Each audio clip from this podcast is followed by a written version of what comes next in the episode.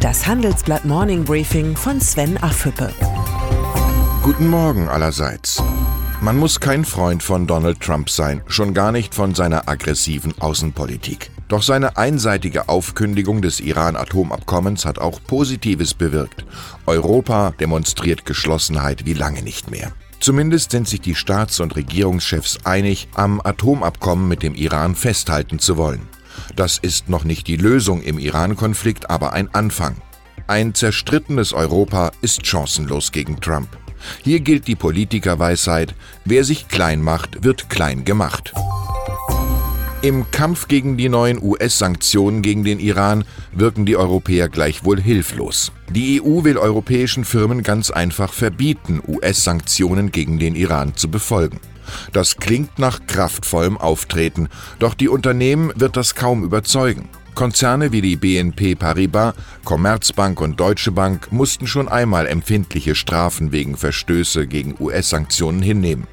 Einen Schutz durch EU-Recht gab es nicht. Im Fall von Amerika scheint nicht die Stärke des Rechts, sondern das Recht des Stärkeren zu gelten. Zunehmend ruppig geht es nicht nur auf der Weltbühne, sondern auch im Deutschen Bundestag zu.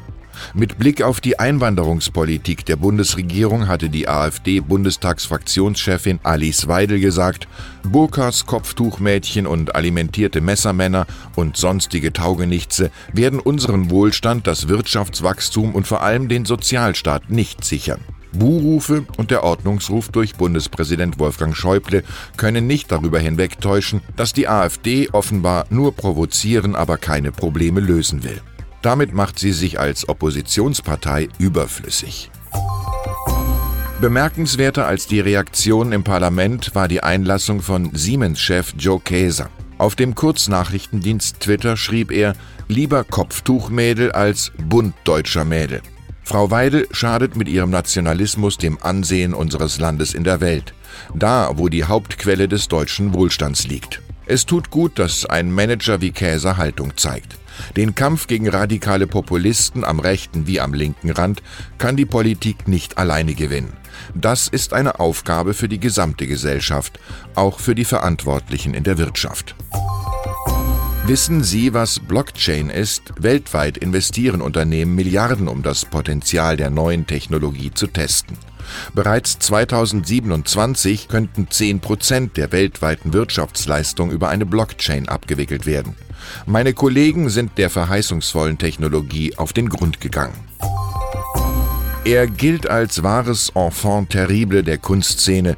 Jonathan Mese musste sich schon wegen eines Hitlergrußes vor Gericht verantworten und war unter großem Theaterdonner von der Bayreuther Festspielleitung als Regisseur rausgeworfen worden. Im Gespräch mit dem Handelsblatt-Magazin legt er kraftvoll nach. Gegen einen verrückt gewordenen Kunstmarkt, angepasste Künstlerkollegen und den Bayreuther Intrigantenstadel. Pflichtlektüre für Kunstfreunde. Natürlich sind auch Journalisten eitel. Über die Auszeichnung als European Newspaper of the Year in der Kategorie Überregionale Zeitungen haben wir uns beim Handelsblatt riesig gefreut. Ich bin davon überzeugt, dass die Digitalisierung kein Gattungsschicksal für die Zeitungen ist. Im Gegenteil, Journalismus lebt gerade in Zeiten von Populismus und Fake News. Zeitungen müssen sich allerdings weiterentwickeln und modernisieren, und zwar permanent. Das haben wir beim Handelsblatt in den letzten Jahren gemacht und an diesem Erneuerungskurs halten wir fest. Versprochen. Ich wünsche Ihnen ein erholsames Wochenende. Herzliche Grüße, Sven Affüppe.